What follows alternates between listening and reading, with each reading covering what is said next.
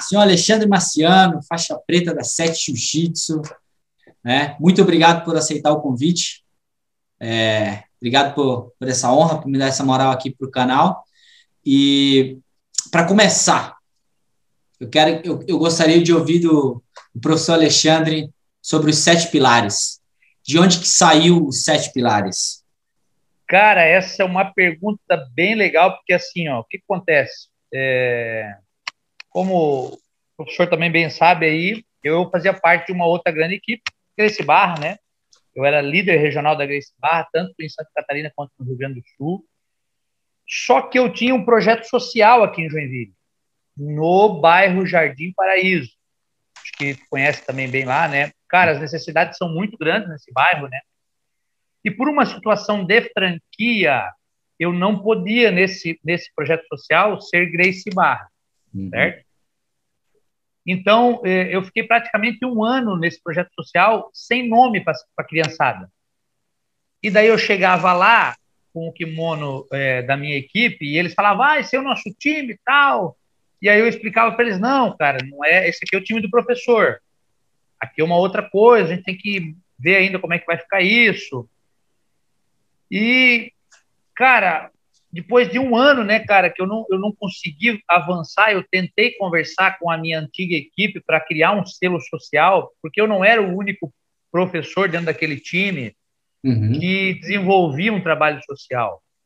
E eu tentei até conversar, sendo líder regional, né, é, de a gente fazer algum selo, alguma coisa para poder, pelo menos, dar um nome para projetos sociais vinculados, obviamente, ao nome da antiga equipe. Eu não avancei com isso.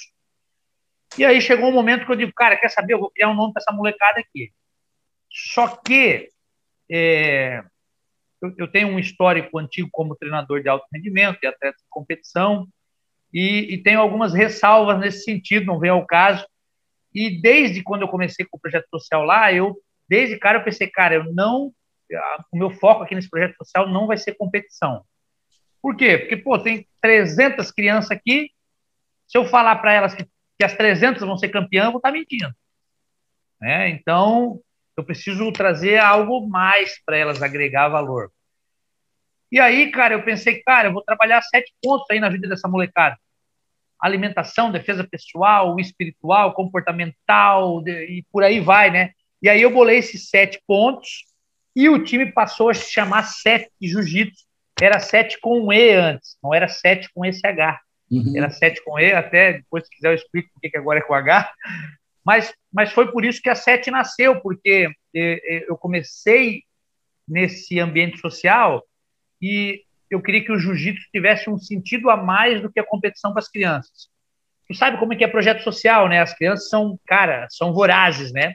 Uhum. É, mesmo eu não querendo focar na competição, eu fiz. A meninada de lá teve incríveis resultados. Inclusive, eu fiz um campeão brasileiro no projeto social lá. Infelizmente, depois ele acabou se desviando aí, de uma outra situação. É, mas, mas não era o foco e por isso que nasceu a sete, com sete pilares, para trabalhar de uma forma mais integral essa criançada. E daí, como que tu. Bom, teve a ideia desses sete pontos. Quais são esses sete pilares que você trabalha? Tá, vamos lá. Alimentação, atividade física, defesa pessoal e espiritual, o comportamento, relacionamento. E eu falei alimentação já? Falou. Falei alimentação? A, a, a, idade, a idade nunca vem só.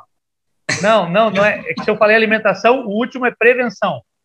Isso, prevenção você não falou. Então você tinha Isso, falado. Prevenção. Então, então tá. Então nós temos.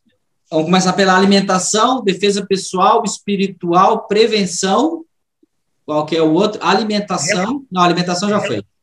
Relacionamentos. Relacionamento. Relacionamento é, relacionamentos, relacionamentos saudáveis, né? A gente sempre querendo incentivar as crianças naquele, naquele ambiente e depois trazendo isso para a minha academia, é, eu entendi que isso não é só uma necessidade do, do ambiente social, mas principalmente no ambiente social, fazer com que as crianças tivessem boas amizades, buscassem relacionamentos que trouxessem algum valor para a vida delas, né?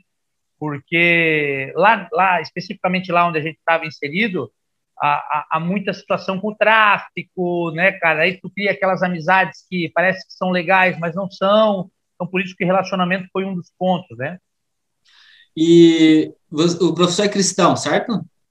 Positivo. Então, professor sendo cristão, porque a, a, a, a Bíblia fala que o, o sete é o número da perfeição divina. É, é, é, é. Mas, mas por incrível que pareça, cara. É... Não, não, teve nenhuma espírita, não, não teve nenhuma inspiração religiosa não, nisso? Não teve lá, mas teve com a questão do H aqui. Quando eu pensei nos sete pilares, eu não pensei no número da perfeição. Só que depois de, eu acho, cara, não sei se foi quatro, cinco anos, eu resolvi trazer a sete para dentro da minha academia também, né? Eu fui registrar ela na Confederação Brasileira de Jiu-Jitsu. E, e, quando eu, eu, solicitei o registro, uma semana antes, um cara registrou uma sete lá no Amazonas. Falei, cara, mas eu tô cinco anos trabalhando com isso, nunca achei essa sete, né, cara? E daí eu falei com o cara. Falei, pô, cara, eu tô há cinco anos aqui trabalhando. Ele falou, cara, eu tô há 15 aqui.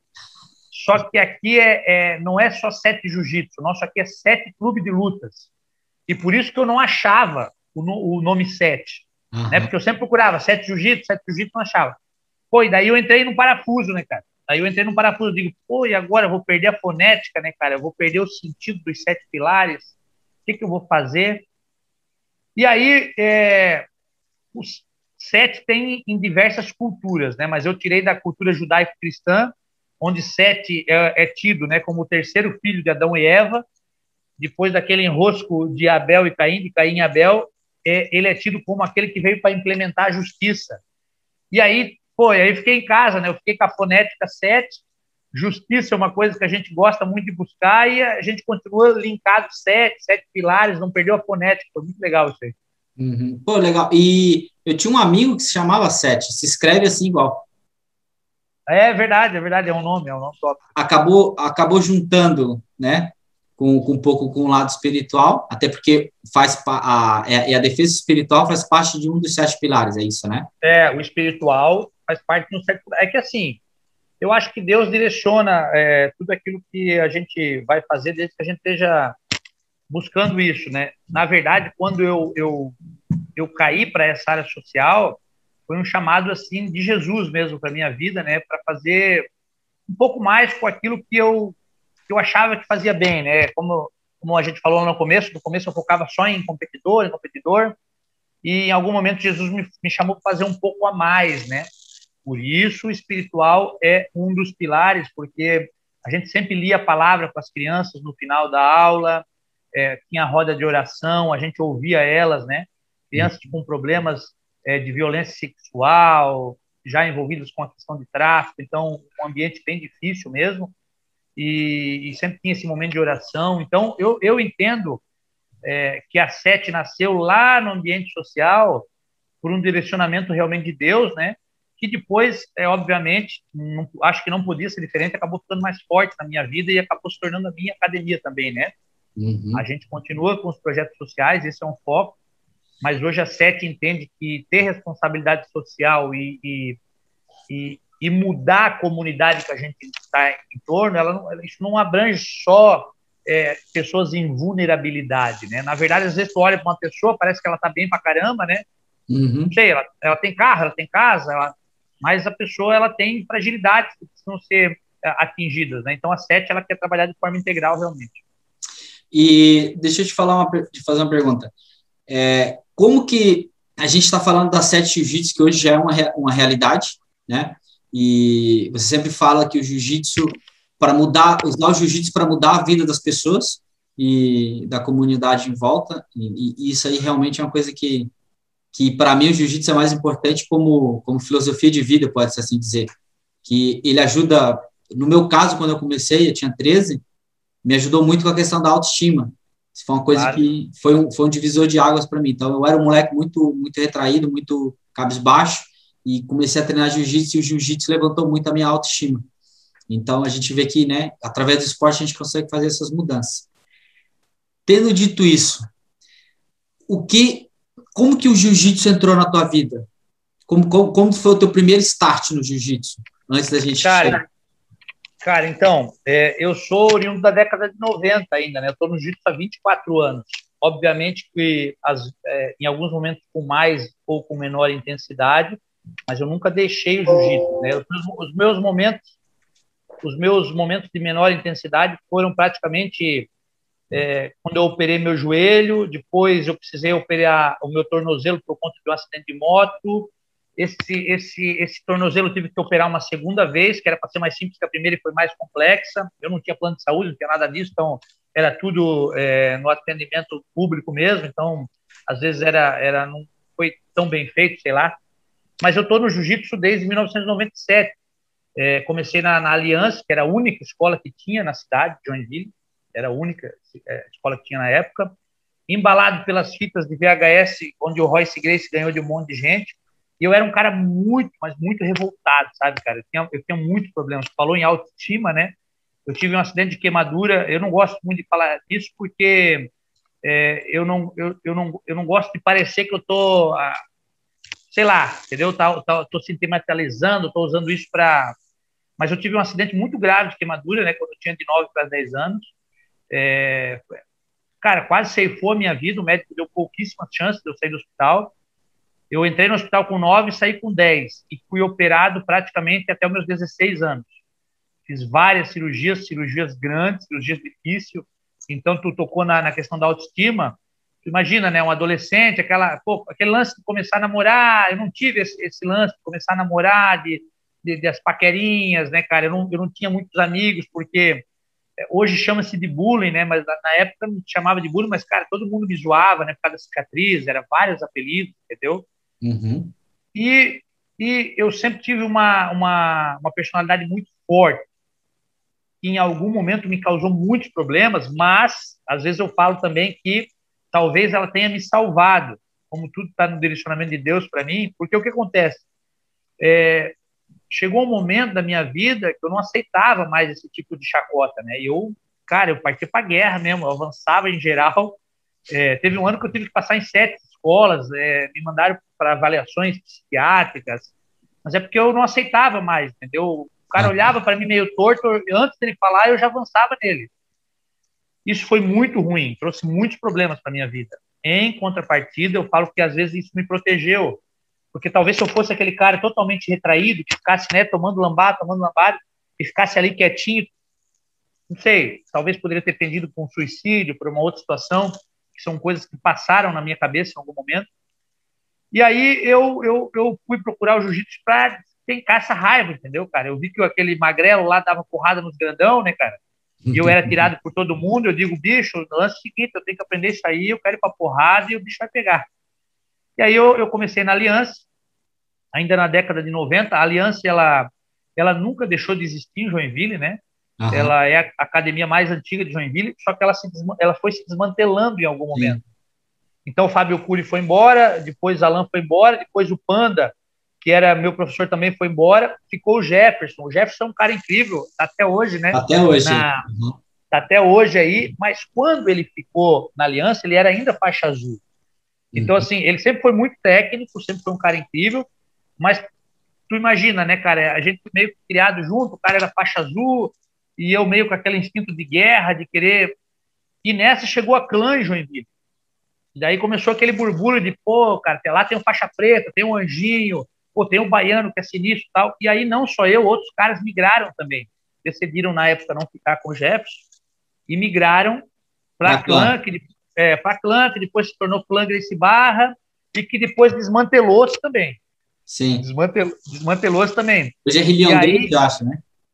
É, não. É, na época aqui em Joinville, o que aconteceu? A gente estava sob a tutela do Baiano. O Baiano era um faixa roxa, mas era duríssimo, cara. Era, sabe, assim, um professor. Ele era um bom professor. É, tinha alguns problemas aí de conduta, mas não vem ao caso, mas era um bom professor. E, e, ele, em algum momento, foi embora. A gente ficou novamente sem pai nem mãe. Isso né? na clã já. E, isso na clã já. E aí o, o, professor Bruno Rocha, que hoje é o professor da Grace Barra aí, né, mais uhum. antigo, é, ele achou um currículo do professor Gustavo Siri, né, aqui que tinha passado pela cidade de forma muito rápida, ainda de faixa marrom, e o Bruno, Bruno, o Bruno teve essa, essa esse dinamismo, digamos assim, né, de ligar para o Siri e falar, cara, nós estamos com uma equipe aqui, tem 30 cabeças, estamos sem professor. estão precisando de um professor, eu vi que passou pela cidade, e nessa vem Siri, e aí todo mundo tira Grace Barra, né? E assim a história minha com a Grace Barra ficou até praticamente aí três anos atrás, né? Que foi quando eu transformei a sete realmente numa academia, né? É. Bacana. E, e quando tu iniciou na... Bom, só um detalhe. Começasse em 97, foi o mesmo ano que eu comecei. Pô, legal, legal. 97. É, e também embalado pelas fitas de VHS. a diferença? É, eu, é, eu queria, eu, eu, eu, tinha muita raiva, né, cara? Então eu queria uhum. ser lutador de MMA. Só que eu, eu sempre fui um cara de uma leitura de cenário muito rápido, assim, eu sempre, sempre soube me adaptar muito bem, né? Eu apanhei demais, cara, eu desisti logo, eu digo, eu vou fazer, vou virar outra coisa. Mas é, é, era, a vontade era dar porrada em geral, né? Mas passa, né?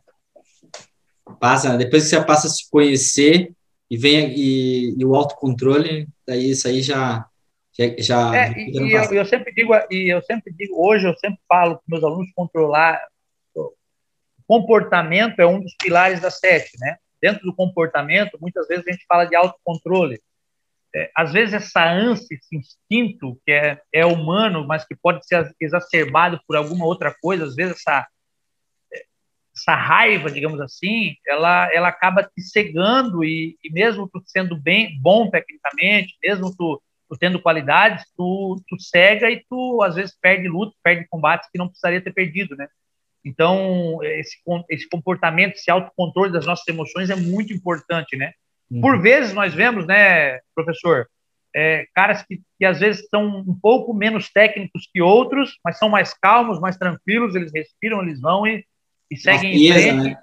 É, exatamente. E, professor, daí estamos na Grace Barra, é, que era clã. O que, que foi feito da a, a, a, clã? Ela depois eu soube que eu, eu, sei que o Fernandinho ficou um tempo ainda com o é, não o que, o que, é, o que aconteceu com o Grace Barra a clã, a clã daí ela, ela sumiu de Joinville né? Mas ela continuou em Florianópolis com o Claudinho né? É, com o Claudinho que é um cara incrível né? Ela, é, ela virou ela converteu-se em Grace Barra em Joinville. Mas ela continuou existindo. Ela continuou existindo. É, vamos lá Estava na Grace isso, Barra, tava, a, a recém-nascida Grace Barra, convidaram o, o, o Siri, que hoje está em Londres, se eu não me engano, né? Uhum. E beleza. Aí. Não, o Siri está em Washington, Estados Unidos, tá? Está tá nos Estados Unidos agora? Mas ele, ele, ele chegou a estar. Tá, ele, tá, ele chegou em viver em Londres ou não? Eu estou enganado. Positivo, ele é muito amigo do Roger, né? Ele deu aula na academia do Roger Grace. Ele e o Roger se criaram junto lá na Grace Barra. Então, estamos falando aí desse teu começo do jiu-jitsu, aí foi onde Daí, a, o resto do caminho a gente sabe no que virou depois, se converteu na sete, essa é o, o, final dessa caminhada aí. Mas em que momento dessa caminhada o Alexandre Marciano é, se envolveu com o Muay Thai? Entendi. Cara, isso é bem legal de falar, porque essa minha história se confunde bastante, né? Porque o que acontece? Ainda na clã, lá no. A clã era na, na Academia Califórnia, não sei se chegou a conhecer a Academia Califórnia, Califórnia Lá, lá na Dona Francisca, não sei se chegou a ver, uma que tinha um macacão assim em cima, uma academia antiguíssima. Uhum. Então, a, a clã era lá. E, e, eu sempre quis, eu sempre quis lutar MMA. E lá nós tínhamos aula de Muay Thai. Então, eu ingressei no Muay Thai por conta dessa vontade louca de lutar MMA. É, e aí eu venho com essa história de Muay Thai em paralelo com o Jiu-Jitsu. O que que acontece?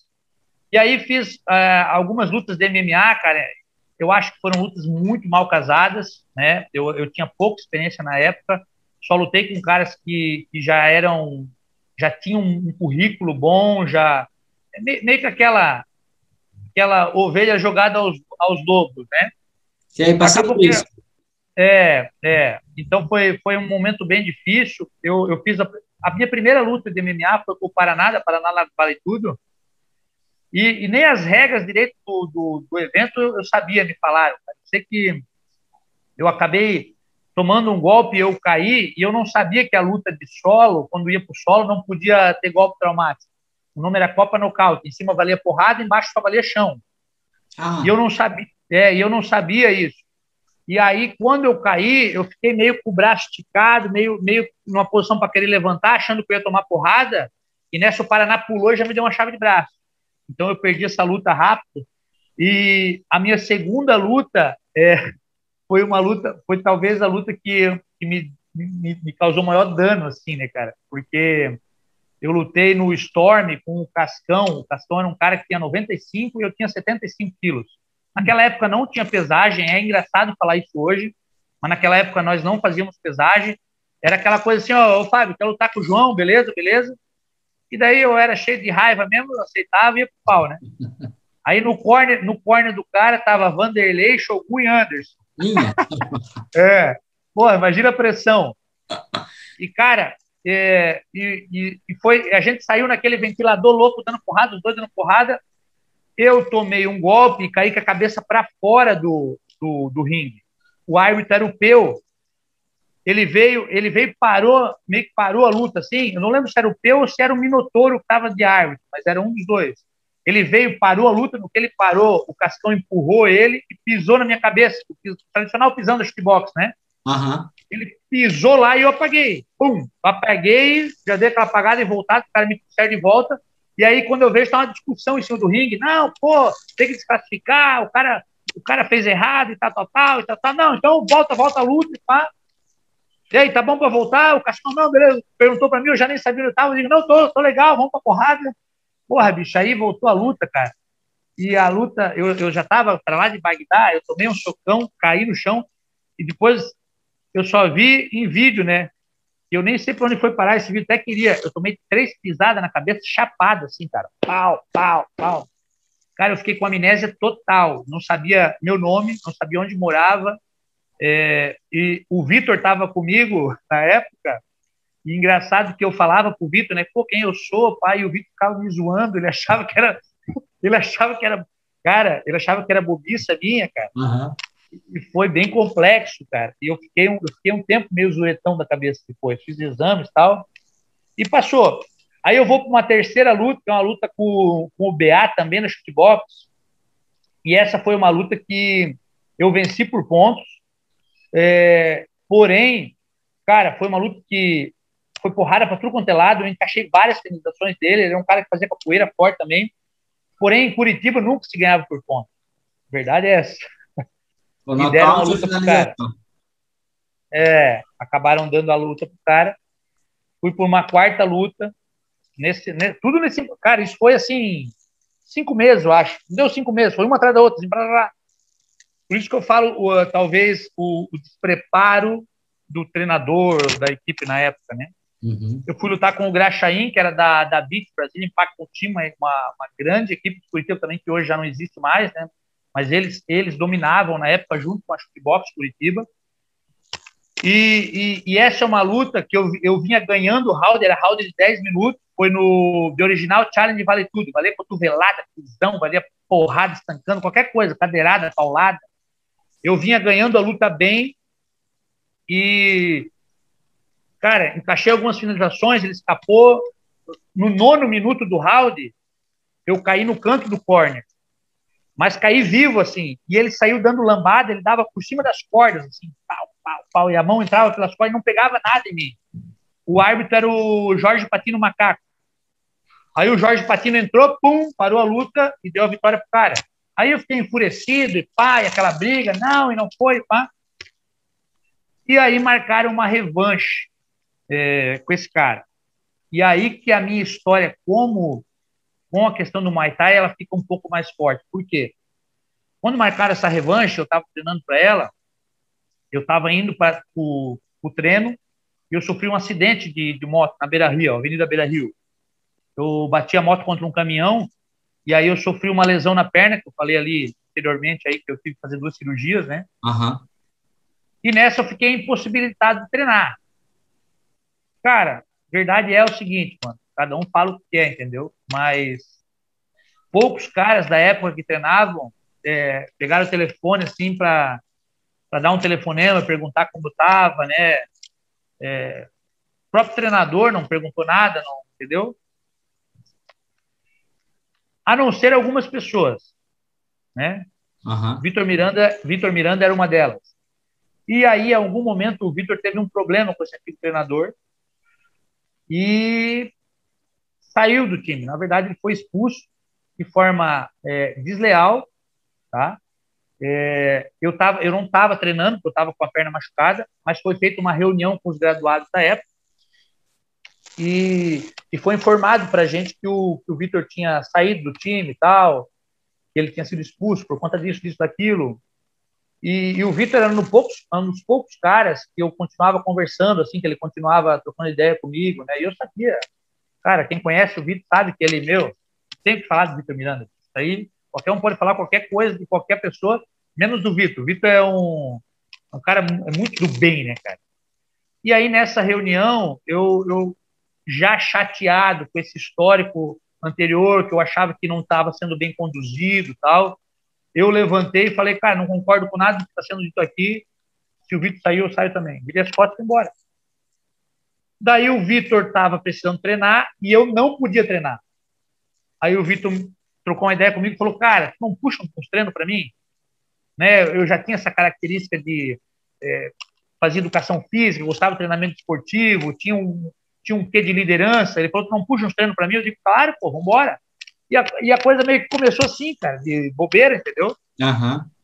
E aí uma coisa que eu nunca pensei em fazer, porque eu não, eu não gostava da aula, eu odiava ensinar alguém, cara, eu não gostava. Eu entrei, eu entrei assim para carregar minha raiva mesmo.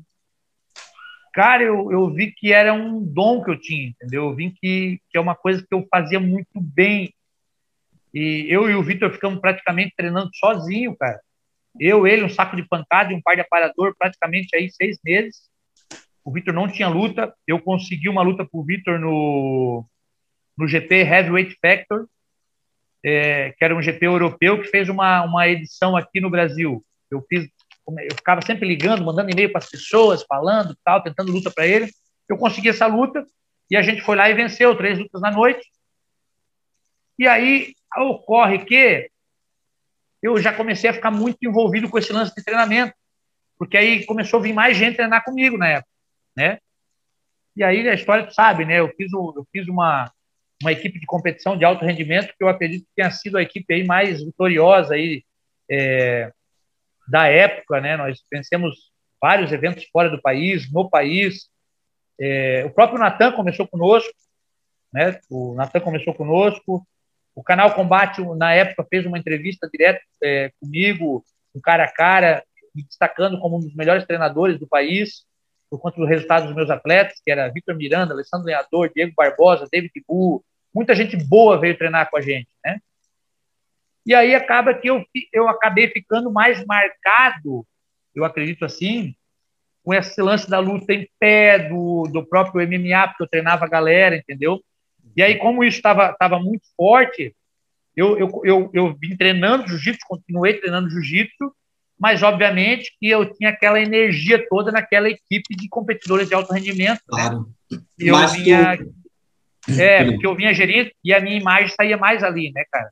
Eu, é, ficou, a tua imagem acabou sendo linkada muito ao Muay Thai, sim. Principalmente por causa claro, dos eventos que você, que você acabava tendo os atletas que se destacavam e cada vez mais cresceu essa imagem. Durante esse tempo aí que você estava treinando, o Vitor, o Diego, essa galera que começou, que nasceu esse núcleo teu, é, tu continuou com o jiu-jitsu? Uh, conseguiu, tinha tempo para treinar? É. Como é que, eu, eu, nunca, eu, nunca, eu nunca parei de treinar, eu sempre fiquei treinando jiu-jitsu e é, era, cara, era bem corrido, porque assim. Na Grace eu, Barra daí, né?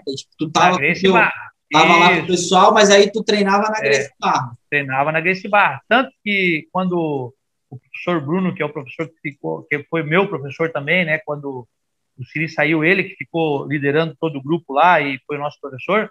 Tanto que quando o professor não podia é, puxar o treino, é, muitas das vezes era eu que puxava esse treino, né? Uhum. E, e, eu sempre, eu sempre tre continuei treinando. Obviamente que era uma correria louca, né? Porque, uhum. cara, eu, eu tinha que ganhar dinheiro, eu, tinha que, eu tinha que me sustentar. Então eu trabalhava o dia todo no SESI, saía correndo para puxar treino de competição das seis, geralmente ia até sete e meia, para depois pegar um treino às oito, assim, não, entendeu? Então eu passei a treinar jiu-jitsu duas vezes na semana, três. Por quê? Porque o próprio treino de competição eu sempre participava da galera também. E uhum. como eu já tinha um chão mais afiado, é, tinha eu, tinha o lenhador, né? Que a, o, resto, o restante da galera não tinha um chão tão depurado, é, a gente precisava ajudar eles nessa parte de chão e eu sempre já ministrava aulas ali para ele, né? Uhum. E, cara, vi uma galera do jiu-jitsu treinar conosco lá da Grace Barra, inclusive, né? Alguns estão até comigo até hoje. E o.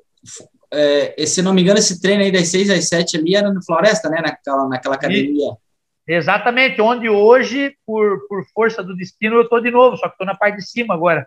como, é que é o nome da, como é que é o nome da academia? Academia Hotness, né? Hotness. Era lá atrás. Exatamente. Uma salinha pequena, com as paredes forradas, um pau, tá, pau uma, lona, uma lona amarelo, se eu não me engano. É, meio esverdeada, assim, né? Queimava o cara pra cacete, o pau, pau, pau comia lá, cara. Sim, sim, sim. Eu ia, eu ia, eu ia espiar uns treinos ali. eu presenciei um treino com. Eu nunca esqueço. Tava treinando o Vitor. E aí ele treinou e ele começou a vomitar. Aí tu falou, aí, aí sim, o treino é bom é quando o cara, ah, quando o cara vomita. Então, esse, então quer dizer que o treino foi bom. Ele estava lá batendo, fazendo uma série contigo no iPad, ele parou e começou a vomitar. Então, é isso aí. Então o treino tá, tá rendendo. Nunca esqueço, eu falei, caraca, É, essa, é engraçado que essa é uma característica, essa característica de treinamento. Eu vejo assim, né? Os melhores treinadores que eu conheço. Cara, eu treinei com muita gente depois disso, né? Graças aí a, a todo mundo que eu acabei conhecendo, tenho grandes amigos até hoje, né? Então, frequentei grandes times aí, cara. E, e, eu vejo que assim o treinador, além da característica técnica, que hoje não é detrimento de ninguém, eu falo isso para todo mundo. A técnica está dissipada, entra no YouTube, tem técnica pra cacete. Meu. Não é detrimento de ninguém, mas além da, da capacidade técnica, que tem que ser boa, ele tem que ter uma capacidade de, de leitura de cenário, é, ele tem que entender o, o jogo ali, ele tem que ter uma característica de liderança não imposta né? Porque tem aquele cara que quer, sabe aquele professor que quer quer botar uma marra para cima dos caras, não sei que é meio que, que exigir algumas coisas do cara na e tem alguns treinadores que têm uma liderança que é meio natural e, e, graças a Deus eu tenho essa característica. Então, cara, os caras que treinaram comigo, se tu falar com o Alessandro Treinador, se tu falar com o Vitor, qualquer um deles, o que eu falava era lei, mas não era lei porque né, era Nossa. algo é, porque eles entendiam que aquilo ali iria dar certo. E a Sim. gente fazia um, um, plano e eles executavam o plano e eles eram bem-sucedidos. E, e dentro. Então tá. Aí então você foi treinar Muay Thai na Califórnia, no, na Academia Califórnia lá, conheceu, conheceu o Vitor, daí naturalmente acabou surgindo essa, essa parceria. Não teve a revanche então no MMA, porque pelo visto não pôde treinar. Não teve, porque eu quebrei a, é, eu quebrei a perna nessa perna. de moto. É, nesse acidente de moto, cara, eu fiquei praticamente um ano e meio sem poder treinar nada. Isso. Fazia, fazia pouquíssimas movimentações, porque eu, eu fiz uma cirurgia na altura do tornozelo e, infelizmente, precisei fazer outra, que era para ser simples e foi pior que a primeira a recuperação. Aí perdi a mobilidade do pé, aí tive que fazer toda uma questão de fisioterapia. Então, eu, esse foi o maior tempo que eu fiquei sem treinar. Foi maior, inclusive, que a da minha cirurgia do meu joelho. Foi um, um ano uhum. e cinco meses, mais ou menos. Mas eu não, não, não saí do tatame, porque daí eu não uhum. podia treinar, mas eu puxava treino para a galera. Claro. Aí tá. E quando. E, e o, o que, que significa M13, pelo amor de Deus? Ah, eu, vi é vários, boa, eu vi vários significados, porque eu sei que era o nome da tua equipe na época do Muay Thai. O que, que era M13? Porque era Marciano, Miranda, o que, que era? Eu achava que era Marciano e Miranda. Não sei. Cara, cara, assim, ó, o que acontece? É, a gente, a gente, a gente, cara, a gente começou no, começou meio por acaso, né, cara? Começou meio por acaso. E nós éramos apoiados pelo mestre Peu da Boxe Thai. Sim. E, e, a coisa era meio por acaso, assim, a gente não tinha um nome e sempre que a gente lutava, a gente acabava lutando como Boxe Thai, mas nós não tínhamos essa identidade muito forte também, porque o Peu não estava aqui conosco, né? Uhum. O Peu, Peu nos apoiava, o Peu dava todo o apoio, mas ele não estava aqui conosco. E aí aquela coisa de, de, da necessidade de ter uma identidade nossa, de Joinville, né, cara? Uhum. Pô, a gente sempre treinou junto, aí era eu, era Vitor. Era... Aí o que aconteceu? Um dia eu estava riscando um papel assim, eu risquei um M grandão e escrevi Miranda só, né? O M já estava aqui, né? Escrevi Iranda, né? E embaixo Arciano, certo? Então era o M e somando todas as letras ali dava 13, tirando o M fora. Aí a nossa primeira camiseta, que não era para ser um time, era só para ser uma camiseta para nós ir para um evento, causar um, era um, era um M grandão assim, com várias setas saindo da, das letras e formando o número 13 no meio, entendeu? Uhum. E, pô, daí quando a gente fez aquela camisa, a galera achou animal, meu irmão. A galera, pô, que legal, pá, quero uma dessas. E aí viramos M13, meu irmão, virou a M13. A, foi, a aceitação pô, da galera foi que, que, que, é, que batizou e, a equipe.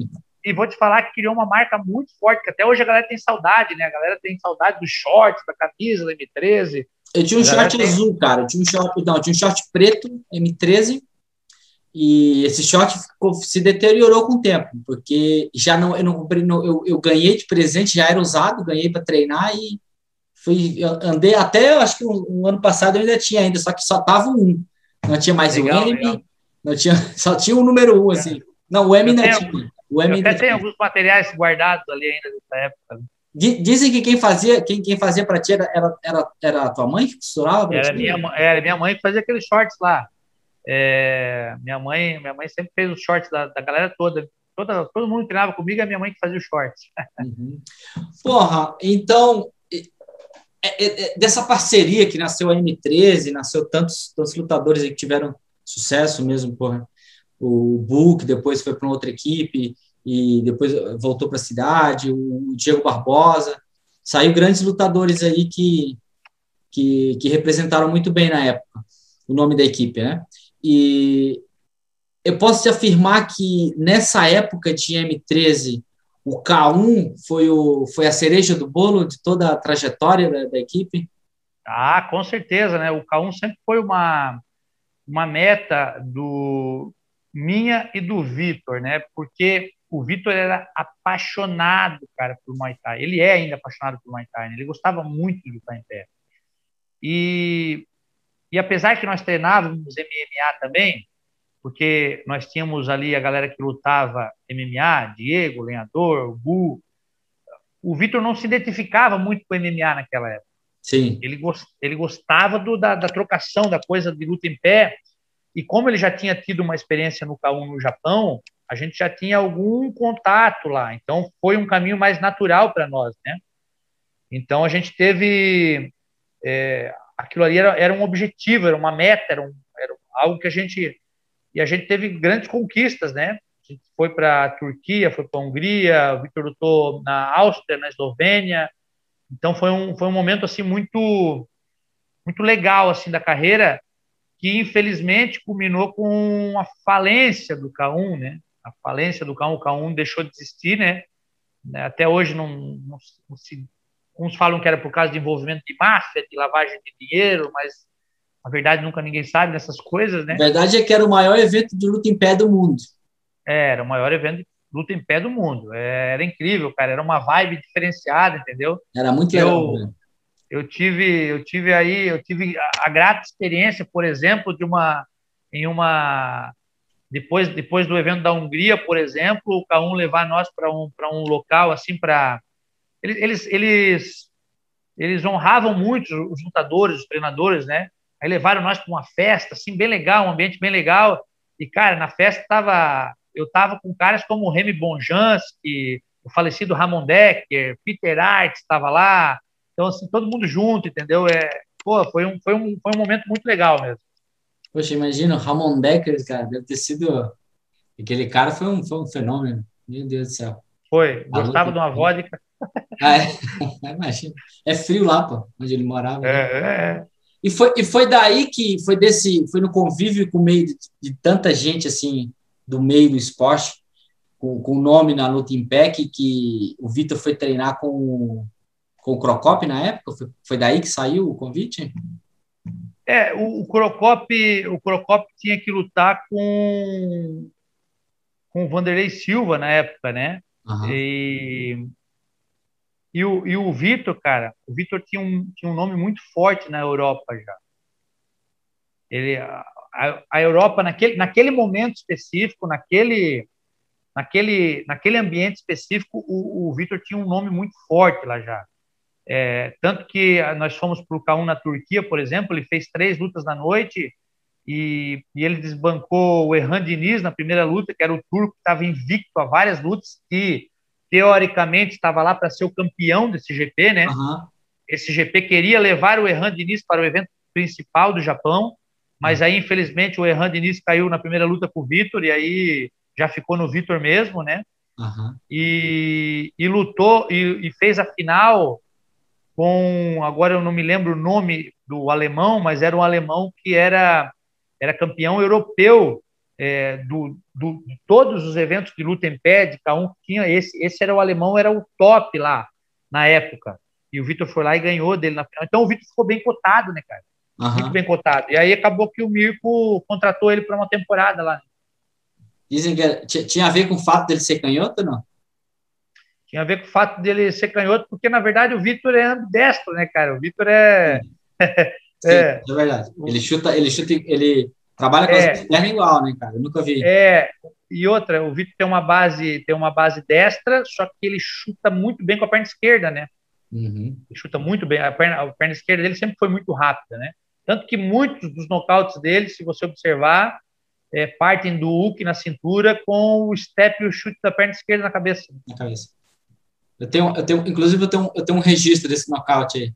Hook, step, chute na cabeça. A questão da, de você ter uma, uma predisposição natural para liderança e para enxergar cenários montar treinamentos e conseguir arrancar o melhor dos seus atletas para que eles consigam representar bem, consequentemente te, te, te, te traz uns louros, isso aí, é, era conhecido por causa disso, pelos resultados dos teus atletas, é, e conseguir manter o Muay Thai, conseguir manter o Jiu-Jitsu, perdão, todo esse universo que, do, do show business do K1, da experiência em vários locais do mundo, agregou para ti na tua forma de dar aula no jiu-jitsu depois, essa experiência adquirida contribuiu de alguma forma para a tua metodologia de ensino do jiu-jitsu?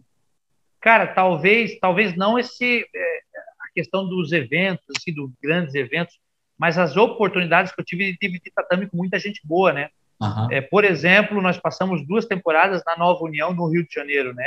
Uhum. É, nós ajudamos o Thales Leite quando ele foi lutar contra o Anderson Silva e, e a gente passou duas temporadas lá, então Cara, eu pude treinar com grandes nomes lá na época, caras que na época nem eram tão conhecidos, né? O Aldo treinava lá e a gente a gente treinava muito, então eu treinei com o Thales, sem kimono, é, a gente teve essas oportunidades, né? Nova União é só um dos exemplos, porque Mestre Peu também sempre teve grandes nomes do lado dele, a gente tinha acesso a esses caras. E, e eu, eu sempre fui um cara cara, eu gosto muito de ouvir, sabe? Eu, eu quando, quando alguém está ensinando alguma, alguma técnica, eu, eu, eu, fico, eu fico vidrado naquilo ali, porque eu sou apaixonado pelo troço, cara. Eu sou apaixonado por luta. Eu fico vidrado naquilo ali, sempre para tentar. Eu falo para os meus alunos tentarem fazer isso, inclusive, para tentar pegar o que o cara não está dizendo. Porque quando a gente vai ensinar uma técnica, cara, são tantos são tantos detalhes dentro de uma técnica, que se a gente for explicar tudo, primeiro que a gente nem consegue, e segundo que vai ficar chato pra cacete, ficar 30 minutos falando de uma coisa só. E tem coisas que a gente faz, né, o atleta ou o cara que está muito tempo, tem experiência, que ele nem percebe que ele faz, que faz a diferença na técnica, e por ele não perceber que faz, ele não explica isso. Então, eu sempre fui um cara que eu fiquei muito eu, muito atento, entendeu? Então, eu escutava o, é, eu escutava o Dedé Pederneiras falando alguma coisa, eu ficava olhando, tal, de pô, né? Pô, que legal, pai. Cara, isso foi me ajudando, entendeu? Uhum. Nas questões metodológicas, né? Eu sempre tive facilidade para dar aula. Eu não queria, mas eu sempre tive facilidade para dar aula. É, eu, eu não, isso eu não, eu não, eu não sei ainda, não, não está fechado na minha mente, mas hoje, hoje eu, eu, eu cuido de alguns professores, né? Eu dou suporte para alguns professores e, e apesar de a gente ter como, como ajudar em muitas pontas, cara, a didática é algo complexo. Sabe, sabe aquele cara que fala e a coisa fica clara como a água, porque assim tu entende. Às vezes, às vezes alguém te ensinou a posição mil vezes durante a tua vida, daí vem um cara e ensina a mesma posição e tu fala, Caraca, meu irmão, como é que eu não percebi esse troço, rapaz? Pô, eu fazia isso aí a vida toda e não percebi. E eu sempre tive essa facilidade, entendeu? Uhum. É, todo mundo que treina comigo fala isso. Fala, pô, quando o professor fala, é muito fácil de entender. Uhum. É, o meu, tanto que eu ensino posições em um minuto no, no YouTube, pô. que eu não aguentava os caras ensinando daquela forma elástica, assim, sabe? Eu digo, poxa, eu vou ensinar em um minuto esse troço aí, cara. Tá. E, e, eu, e eu, eu, ensino em um minuto e os caras ficam de cara, né? Então, essa uhum. questão didática, cara, é uma coisa que ela, ela sempre caminhou comigo, assim. Entendi. Mas, é, não, na verdade, assim, o que, o, é, a gente vai voltar para essa pergunta porque é, quando você, quando o Vitor migrou para o MMA definitivo, né? Foi quando você resolveu se dedicar só ao jiu-jitsu ou tu já tinha esse projeto, tipo, algum momento, não. porque ou tu estava fluindo como água, vou por esse caminho enquanto estiver fluindo não, aqui, não, como é, como, é, como é que tu decidiu migrar? Porque a gente, depois que, assim, olhando de fora, depois que o Vitor foi para o Rio, que se dedicou mais ao MMA, a gente viu, a gente, eu, eu pelo menos, né, particularmente, comecei a ver a face do Marciano voltada para o jiu-jitsu. É, o que acontece? O Vitor foi para o Rio porque eu, eu pedi para ele ir, né? Uhum. Ele, não, ele não, não queria, inclusive ele fala isso em várias entrevistas, né? Uhum. Ele fala em várias entrevistas que, o, que, o, que essa é uma característica que ele sempre admirou em mim, eu nunca querer prender ele, por exemplo, né? Uhum. E por isso que quando ele voltou a Joinville, ele voltou a treinar comigo. Ele fala isso para várias pessoas, né? Porque em algum momento, com a extinção do K1, o, eu cheguei para o Vitor e falei, Vitor, seu caminho agora é o MMA. Eu sei que tínhamos um sonho tal, mas agora você precisa migrar para o MMA. Precisando migrar para o MMA, não dá para ficar em Joinville. Não dá. Naquele momento não dava. Hoje, eu sou muito sincero em dizer, ainda hoje, é muito difícil alguém ficar em Joinville e se tornar um expoente dentro do MMA. Para tu se tornar, para se tornar top 10, ganhar dinheiro no MMA, bicho, tem que ter todo um suporte, entendeu, cara? Tem que fazer uma, como o Natan fez, por exemplo, botou a sacola embaixo do braço e aqui, ó. Porque Joinville não tem essa estrutura, né, cara? Não tem essa estrutura de treinadores, inclusive, o wrestling, sabe? É, caras que têm uma visão de jiu-jitsu para o MMA, né? Professores de Muay Thai que têm uma visão para o MMA, não para o Muay Thai, né?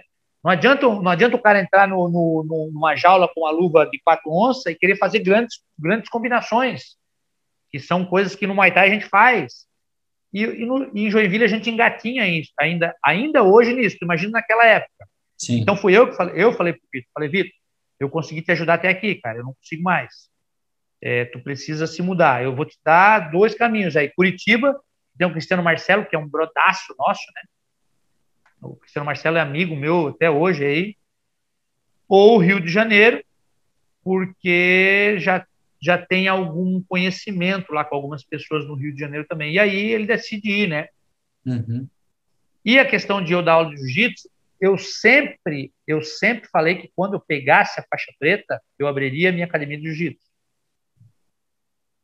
Tu sabe que abrir uma academia de jiu-jitsu não é muito simples se você não tiver o incentivo daquele que te comanda em algum momento.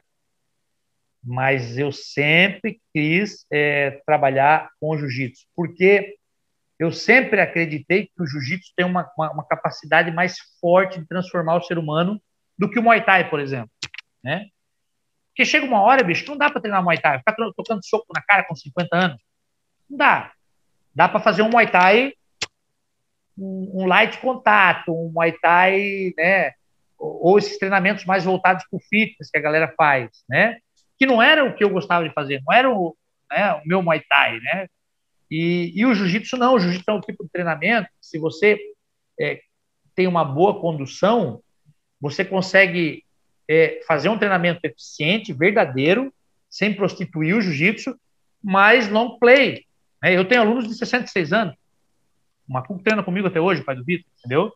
É preta. E, e, é, e treina duro, bicho, entendeu? É, claro, tem limitações por causa da idade, tem, mas treina duro. Agora, no Muay Thai, ele não, ele não conseguiria mais treinar Muay Thai. Se tu der uma bomba, tu derruba um cara de 60 e poucos anos. Entendeu? E ah, daí vai ficar fazendo, vai, aí vai ficar fazendo Muay Thai no ar. Não, aí eu já não sei fazer. É. Aí eu já não sei fazer. É, aí eu já não sei fazer. Maluco. O é. era maluco. Ele tinha acho que 50 anos. Eu treinava com ele. É, aí, aí eu sempre tive esse plano. Ocorre que, assim como me tornei treinador por acaso, eu esse plano ele apareceu meio por acaso de forma rápida na minha vida. Uhum. Porque o professor Bruno, que era o nosso professor, migrou para os Estados Unidos e é, eu fui direcionado para ficar cuidando da Grace Barra aqui, por ele e pelo professor Siri, né? O professor Bruno foi para os Estados Unidos, a princípio iria voltar é, rápido, e depois a coisa foi ficando boa, sei lá, e ficou por lá, e demorou esse voltar rápido.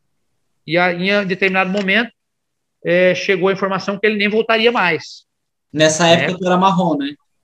Isso, chegou a informação que ele nem voltaria mais e que, e que as coisas por aqui passariam a ser comandadas por mim, né, professor Siri, é, deixou eu incumbido disso, e o André Campos, porque eu não conseguia dar todas as aulas, e na época eu chamei o André para dar algumas aulas comigo. Né? Eu dava as aulas das sete, ele dava das oito. E o, o, André, momento... o André Campos, nessa época, era, era, era integrante da, da Grace Barra de Joinville, né? Sim, da Grace Barra. O André, o André sempre foi da Grace Barra. Né? E em algum momento, o Bruno por algum motivo, resolveu voltar dos Estados Unidos para cá. E aí foi que eu decidi abrir a minha escola. Uhum. Então, eu abri uma escola endossada pelo professor Siri. Inclusive, é, eu agradeço isso ele até hoje. eu sempre falo isso para ele. Essa semana ainda falei isso para ele, né? Que hoje, graças a ele, eu vivo o meu sonho, né? Graças a ele, eu vivo todos os dias fazendo aquilo que eu amo. Porque é, ele me incentivou a abrir a escola, né? Ele falou, cara, o Bruno tá voltando, não tem problema nenhum, pode sair, vai lá, abre tua escola e toca a vida. Eu fiz o que o Siri me aconselhou e graças a Deus eu fiz, porque, é, cara, viver exclusivamente da luta era um sonho meu, era um sonho meu. E por dois motivos. Um, porque trabalhar com aquilo que a gente gosta de fazer é muito bom, né, cara? A gente trabalha... Uhum.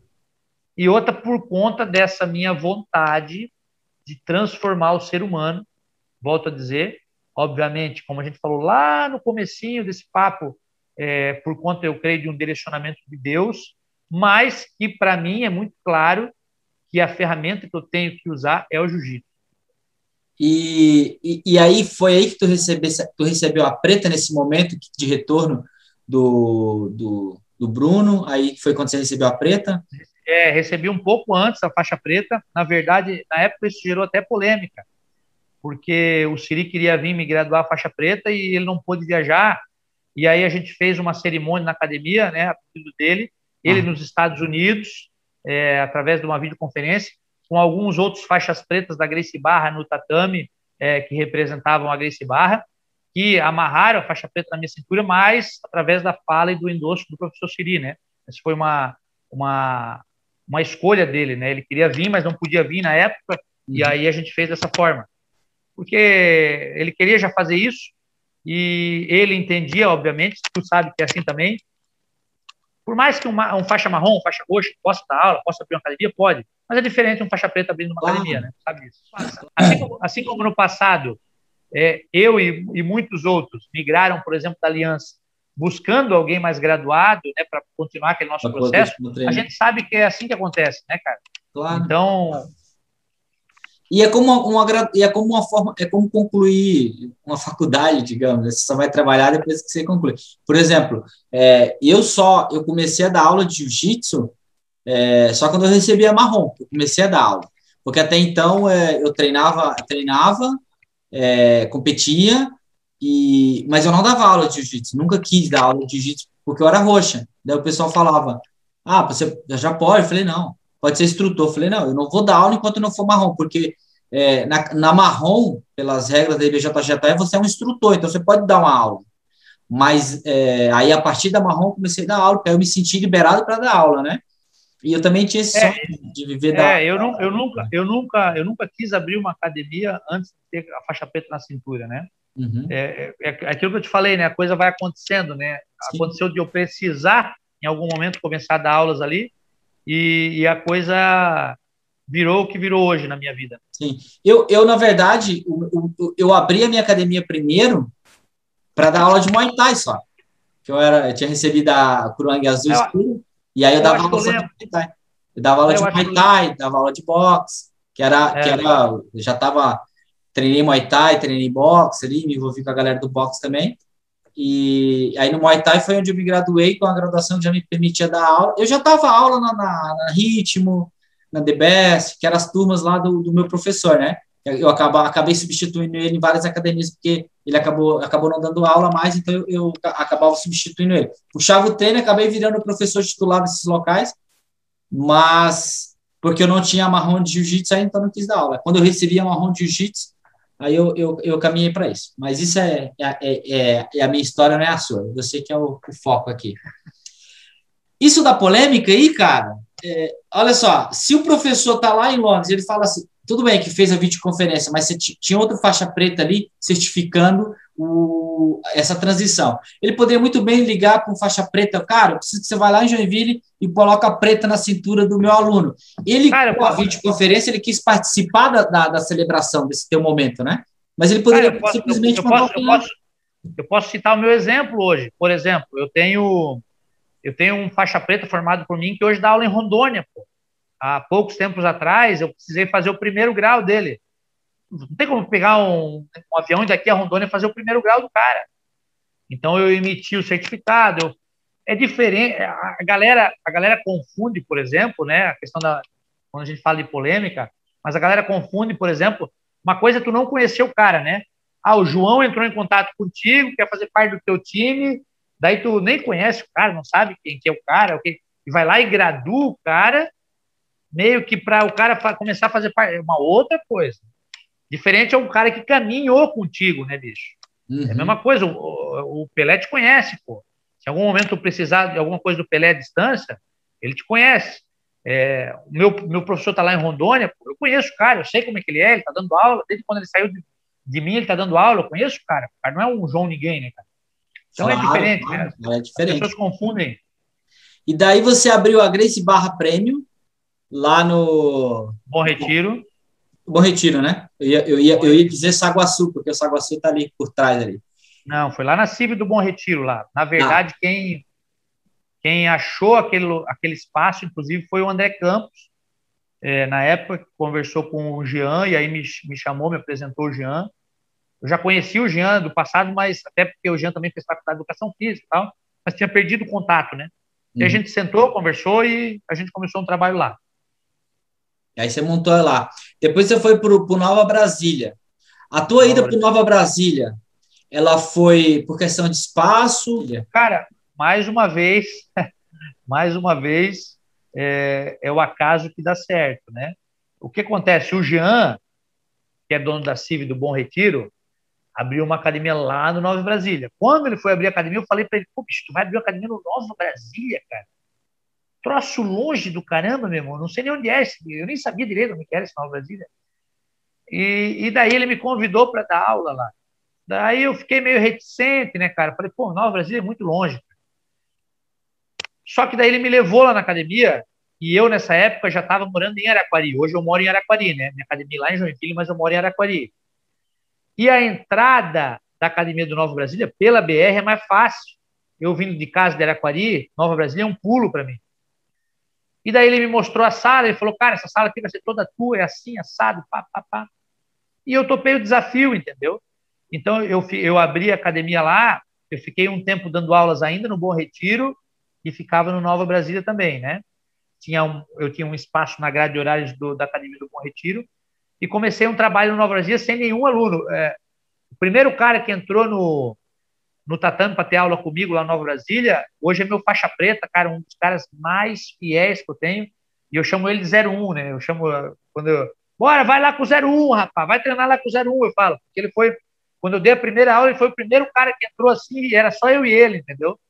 E a Sim. coisa foi se, é, foi se construindo, foi se construindo, e em algum momento ficou muito penoso para mim. Eu saía de casa, ia dar aula para Nova Brasília, ia lá para o Bom Retiro, do Bom Retiro eu voltava para Nova Brasília, para depois vir para casa da. E eu sempre busquei é, também um estilo de vida adequado, né, cara? Eu acho que tempo é a coisa mais preciosa que nós temos. E isso não estava fazendo bem para mim. E aí, em algum momento, eu acabei decidindo ficar só no Nova Brasília, ficou mais prático para mim, e aí, cara, construí uma, um exército bem legal aí. Cara, ali no Nova Brasília, é, começou a construir, dali saiu a sede, a, os projetos sociais e tal. Uma, uma coisa assim, é, quando eu te perguntei da, da, da, da, da ida do Vitor para o Rio, né, não, era nem, uhum. não, era nem a reali, não era nem a pergunta, o porquê de que ele foi, né? Você acabou falando. Era mais como o, o, o momento, porque foi depois que ele, que você, agora eu sei que você sugeriu que ele fosse, que foi depois da saída que você voltou a ter mais tempo para o jiu-jitsu, porque eu, sendo treinador do Vitor Miranda, te consumia muito tempo. Né? Consumia bastante tempo, né? Consumia bastante tempo. Eu sempre fui bem dedicado a ele. E... Mas aí tem uma outra história também, Fábio, que é assim, ó. É... Hoje, hoje, se tu observar meu trabalho, ele ele não foca mais na competição. Né? Então, é, é, isso que, é isso que eu ia chegar. Então, quando eu te perguntei, se, porque eu vejo assim, ó, é igual quando você, um historiador estuda história, antes de Cristo, depois de Cristo. Então, come, tu começasse no Gil, aí veio o Muay Thai na tua vida, que te levou aquele, toda aquela série de compromissos com Vitor Miranda. Vitor Miranda, em algum momento, vai, migra para o MMA, e nessa migração do MMA, aí nós temos o, o Marciano depois do, do depois do Muay Thai para o Jiu-Jitsu, digamos. Eu digo, então, a minha pergunta, é, é, é, a ida dele é, é foi o é período, né? É a, VDV, antes do Vitor, depois do Vitor. Isso, né? Então, tipo, quando eu perguntei, foi, depois, foi a partir da ida do Vitor, porque a gente, a gente é, documentando os fatos pelo, pelo, na cronologia das coisas, né? Começou no Gil, começou lutar MMA, machucou, conheceu o Vitor, o Vitor ficaram um período juntos, Vitor vai para o Rio, você tem a oportunidade novamente de se dedicar ao jiu-jitsu, abre a Grace Prêmio, Nova Brasília, e aí quando eu te perguntei, em todas as suas viagens, se você agregou muitas coisas, por quê? Porque você não focou na competição, o que, muito, o que muita gente foca. E você foi um cara que praticamente foi o primeiro cara a viver só do jiu-jitsu com uma academia, o que eu achei incrivelmente é, um êxito. Por quê? Porque a gente sabe que viver do esporte no Brasil sempre foi muito difícil, e ainda mais viver dando aula do jiu-jitsu. Então, quando eu te perguntei da metodologia, dos conhecimentos, da, da se aquilo agregou muito para você, porque você cons conseguiu construir uma estrutura de pessoas, de unidade, de lealdade, que gerou a, a tua sete jiu-jitsu com, com, com teus sete pilares. E, e você, eu lembro que você trabalhava no SESI, é, no SESC. E você é, saiu de um emprego, de um emprego seguro para ir virar autônomo de, uma, de um tipo de trabalho que não tem garantia nenhuma. E se amanhã. Deixa, Entendeu? Tá, deixa, eu te contar uma, deixa eu te contar uma como sair, sobre essa aí, então. Eu, eu trabalhava no SESI e eu tinha um bom cargo no SESI. Pois é, eu, é, vocês trabalhavam no SESI. Eu tinha um bom, eu tinha um bom cargo no SESI e eu tinha recém-casado. Eu tinha recém-casado, eu cheguei para minha esposa e falei: olha só, eu vou pedir a conta do SESI. E não era aquelas coisas de ah, ficar fazendo coisa para mandar. Tem gente que faz coisa para ser mandado para a rua. Pra, não, eu falei: eu vou pedir a conta do SESI e eu vou dar aula só de jiu-jitsu. E daí ela falou assim, ó, ah, tá maluco, pô, nós, nós, e o plano de saúde, o salário é bom, isso e aquilo, aquele outro. Cara, ela foi totalmente contra. E quando eu casei, eu sempre falei que eu nunca moraria de aluguel. Por conta disso, eu tinha um planejamento, né? Eu precisava economizar algumas coisas, eu tinha um planejamento. Aí eu fui morar, a minha mãe mora num sobrado, no Boa Vista, eu fui morar embaixo do sobrado dela. Eu fiquei numa partezinha da, da parte de baixo e ela ficou na parte de cima, né? Uhum. E aí a minha mulher foi contra a minha saída do SESI, eu olhei para a minha mulher e falei assim, olha só, deixa eu te falar uma coisa, eu vou trabalhar com jiu-jitsu, em cinco anos nós vamos ter a nossa casa própria paga. Paga, eu não vou financiar a casa, não vou fazer nada disso. Eu vou construir uma casa. 20 dias antes de fazer cinco anos, eu me mudei para essa casa aqui que tá vendo. é... Aí você tem uma área verde muito bonita, eu vejo, já vi algumas fotos. Né? Tem, tem. Então... É, eu sempre quis uma, eu sempre quis uma área rural, né? Eu tenho um terreno aqui de 3 mil metros quadrados. Eu crio umas galinhas, meus filhos se divertem um monte aí, uma benção. É por quando, quando eu quando eu fui para Vila Nova, foi justamente porque tinha a zona rural e eu morava na zona rural de Vila Nova. Aí eu, por isso que eu abri a academia lá. Eu dava aula no Vila Nova, pegava a Vila estrada, Nova, a estrada Blumenau e aquela que leva para o Rio Piraí ali, que leva para aquela cachoeira, é. né? Eu morava ali. Morei, morei cinco anos ali. Bom demais. Nossa, adorava. Acordar de manhã, verde, não tinha barulho de carro, não tinha nada. Todo mundo odiava me dar carona para me levar em casa, né? Mas eu amava. Acorda, em casa, acorda de manhã, tem arara azul, tem cano aí nas, nas árvores. Não, isso, isso aí é, isso é o melhor de tudo, né, cara? Então, é, pô, parabéns, né, pô, conseguiu, cumpriu a promessa para a mulher, 20 dias antes conseguiu comprar a casa, mas é, eu queria entrar para finalizar né, nessa questão da metodologia, assim, o, você não você não focou no, no na competição, no jiu-jitsu competitivo, o que eu acho muito, o que eu o que eu me divido, porque eu gosto da competição, mas eu acho que o jiu-jitsu competitivo ele tirou muita coisa do jiu-jitsu em si, né? É, quando você fala da defesa, da defesa, pessoal, o próprio Eli Grace criou o jiu-jitsu voltado para a defesa pessoal, né? Para o mais fraco ganhar do mais forte. E você vê que hoje isso não é ensinado mais né, em muitas, em muitas academias. E o jiu-jitsu como filosofia, como para transformar a vida das pessoas, não, não necessariamente vai ser um jiu-jitsu competitivo, né? Como é que tu conseguiu, é, focando só nessa parte, tirando a competição de lado, nunca teve atletas teu que quiseram competir, como que você conseguiu, é, qual foi o teu plano, tua metodologia para criar esse exército de pessoas que estão no jiu-jitsu pelo jiu-jitsu, pela qualidade de vida, que é o que eu acho que o jiu-jitsu proporciona. É, eu acho que a gente precisa contextualizar um pouquinho disso aí, porque é o seguinte, é, hoje quando alguém entra na sete, eu deixo muito claro para essa pessoa, digo, ó, o objetivo da sete não é a competição. Se um dia você quiser competir, isso tem que nascer dentro de você, e você tem que avisar isso para mim, eu jamais vou te convidar para competir. Então, primeiro que isso já peneira, porque se o cara vem só com aquele aquele objetivo competitivo, ele já nem fica na sete. E para mim está ótimo, porque não é o objetivo da sete. E ainda assim, não tendo objetivo competitivo, eu tenho alguns poucos atletas ainda que trazem ótimos resultados. Então, eu já tive dois atletas que foram campeões brasileiros de jiu-jitsu, né? um na faixa roxa, outro na faixa azul. É, eu tenho uma menina lá que é a Geise, que ganha tudo onde ela vai. Então, são poucos que entendem a visão da sete, e que continuam a trilhar esse caminho, mas eles entendem a filosofia da sete. Um competidor que não entende a filosofia da ajuda em grupo, de que o mais graduado tem que ajudar o menos graduado, esse cara não pode ficar na sete, eu quero que ele saia da sete e vá para outro lugar. Por que, que eu fundamentei o meu trabalho assim? Porque, é, e aí é uma experiência individual, particular, intransferível, cada um tem a sua como tu bem disse, eu tive em grandes eventos, tive grandes experiências, né? E e isso me mostrou que a competição não tem sentido nenhum, cara. sabe? A competição não se trata de quem é melhor ou pior. Quantos bochechas podem estar na favela no Rio de Janeiro lá que nunca vão ter a oportunidade de nem treinar jiu-jitsu? Porque não tem dinheiro para pagar uma academia ou para ter um kimono.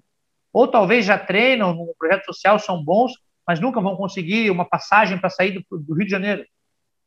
Então, o jiu-jitsu, o, o jiu-jitsu ou a competição em si, ela não trata de quem é melhor ou pior. Ela trata de uma amostragem onde tem indivíduos ali que se destacam naquela amostragem, ok? Agora, a competição, ela é única e exclusivamente para mim, na minha visão, tá? Por favor, eu acho que ela tem coisas muito positivas ainda que elas podem é, ela, ela pode agregar algo positivo para o ser humano, desde que seja bem conduzida, mas nada mais é do que o Coliseu de Roma institucionalizado, industrializado, entendeu? A competição nada mais é que isso, pô. Ah, tu acha que o, tu acha que o, o, o cara do, da, da que organiza a Olimpíada, está preocupado se é o Asian Bolt é o cara mais rápido do mundo? Não está preocupado com isso, pô. Está preocupado com os bilhões que vão entrar de, de, Sabe? A mesma coisa que me irrita muito, por exemplo, na Confederação Brasileira de Jiu-Jitsu, entra, entra milhões de inscrição e os caras não são capazes de premiar pelo menos a categoria adulto, pelo menos a categoria top, adulto faixa preta. Premiar em dinheiro, cara. Os caras doam a vida. Sim. Sabe? É verdade. Então, então a competição não se trata de, de homenagear o atleta. Há duas semanas atrás eu falava com um ex-atleta olímpico, nadador. Cara, ele, ele quase chorou falando para mim. Quando ele machucou o ombro, precisou sair das competições, perdeu os patrocínios e nem o Comitê Olímpico Brasileiro apoiou o cara. Competição é um negócio onde pessoas que observam é, a necessidade do ser humano de competir entre si, visualizam uma forma de potencializar aquilo ganhando grana. Claro. Isso é competição.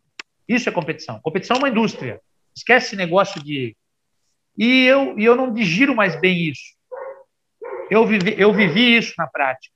Né? É, deixa eu contar uma história. Quando o Vitor ganhou o K1 na Turquia, isso dava acesso para nós ao evento principal no Japão, que era o sonho. Esse era o sonho. Isso foi 2007. Quando vira o ano, quando vira o ano, eles botam mais uma etapa na nossa vida. Eles botam a Hungria. Aí nós vamos para a Hungria, o Vitor luta com o Zabit Samedov, o cara só corre o tempo todo. Era um cara mais leve, assim, na categoria de peso pesado. Cara, eu não lembro, mas ele devia pesar uns 87 quilos. Só tinha peso pesado, acima de 100, ele tinha uns 87.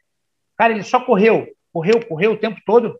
Só que nessa corrida dele, o Vitor dava um, uma patada e ele, prrr, ele dava um monte de soco assim, sem, sem efetividade, e vuu, saía correndo. Ele correu três rounds. E ele ganhou essa luta por ponto. Eu acho que eu vi essa luta aí. É. E foi, ele ganhou essa luta. Por, ele, ele, ele ganhou essa luta por ponto e ganhou a chance de ir para o Japão, fazendo uma luta. O Vitor tinha feito três na Turquia. O empresário desse cara era um russo, que era o mesmo empresário do Vitor, que era presidente do Canhum na Europa. E aí, nas conversas com, com, com o Igor, que era o empresário russo, é, eu questionei ele, né? Se o Vitor o Vitor realmente ele tinha possibilidade de chegar no Japão, né? Que era o sonho. E aí, cara, ali foi ali um ali o que ele me falou foi ótimo, porque foi ali onde me deu todo esse start e eu comecei a pensar na, na competição de forma diferente. Ele falou assim: ó, o Vitor é muito bom. O Vitor é um dos melhores. Inclusive, eu acho que ele era o, me o melhor que estava aqui essa noite. Mas vocês são brasileiros. Para vocês não basta ser bom, porque nós queremos ver europeus e asiáticos lutando. O evento passa ao vivo na Europa e no Japão. Não tem muito sentido nós trazemos você lá do outro lado. Sabe, aquele foi um balde de água fria Ali eu via a máquina, né? Falei, e ele tá certo, ele não tá errado, né? Ele é o, ele é o, é o homem de negócio, pô. Tu tem uma claro. empresa, tu tem uma empresa, não te dou dinheiro, tu vai chegar para mim e falar, ô Alexandre, valeu, obrigado, show de bola, vamos para a próxima e, né? Só que aquilo ali abriu meus olhos que até, até antes desse momento estavam fechados pela aquela aquela coisa que a gente tem de ser o melhor, de ser o campeão, de conquistar, de, de entendeu? Já estava na bolha ainda, naquele universo da. Isso, estava naquela bolha e, e, e, aí depois, né? Eu, eu conheci outros grandes nomes, né? Até pela, pela equipe que eu fiz, fiz parte muito tempo e, e a bolha foi cada vez explodindo mais, né, cara? Quando, quando eu sou chamado para trabalhar de forma social, essa bolha se arrebenta de uma vez porque eu olho para um monte de criança, cara, que, que sabe, uma palavra faz a diferença na vida delas, uma oração faz a diferença na vida delas, e talvez se eu ficasse incentivando competição, agressividade, é...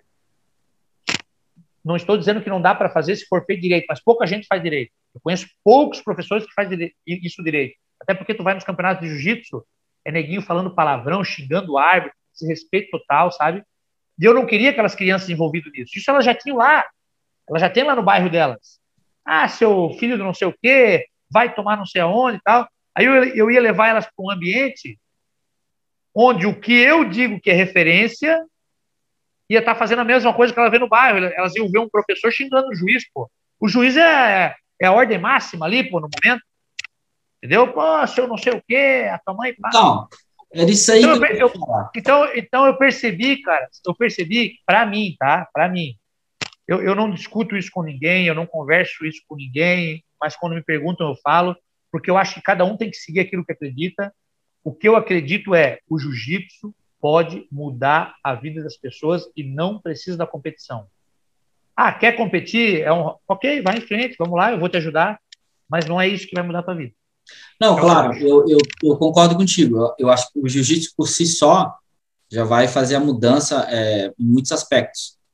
Quanto à competição, é, eu competi, competi no MMA, então, tipo, eu acho que muitas vezes é, o cara tem aquela necessidade de testar a si mesmo, de, de, superação própria. Mas é que nem você falou, no mundo das competições existe todo o show business, toda a máquina que faz, que tem um interesse por trás daquilo tudo ali e que não, não, não tem interesse em quem está ali em si. E, né? Então, só em, em, mais em quem pode te tirar algum retorno. Então, é, tirando o fato de que você quer se testar ou não, e etc., que é o que eu acho que é, que é válido na competição, mas a competição, ela tira, a gente sendo praticante de uma arte marcial milenar, e você vai muitas vezes nas competições, é que nem você falou, não tem o respeito e ela e ela tira dos atletas coisas que não deveriam. Os atletas expõem um lado deles que não deveriam. Então, por isso existe os atletas de jiu-jitsu, existe os praticantes de jiu-jitsu. Pô, você vê naquelas encaradas, o cara empurrando o outro, o cara xingando o outro, aqueles eventos como a Copa Pódio, o BBJJ Star, que são eventos que servem para promover o jiu-jitsu, mas os atletas vão ali para se, se ofenderem uns aos outros, então tira toda aquela parte da honra do esporte, da arte marcial. Então, isso eu acho é, feito, essa é a parte que eu gosto.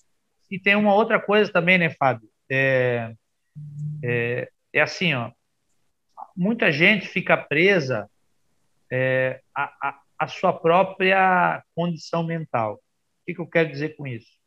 Eu, eu, eu, estudei treinamento esportivo de forma incessante. Eu sou especializado em treinamento esportivo de alto rendimento.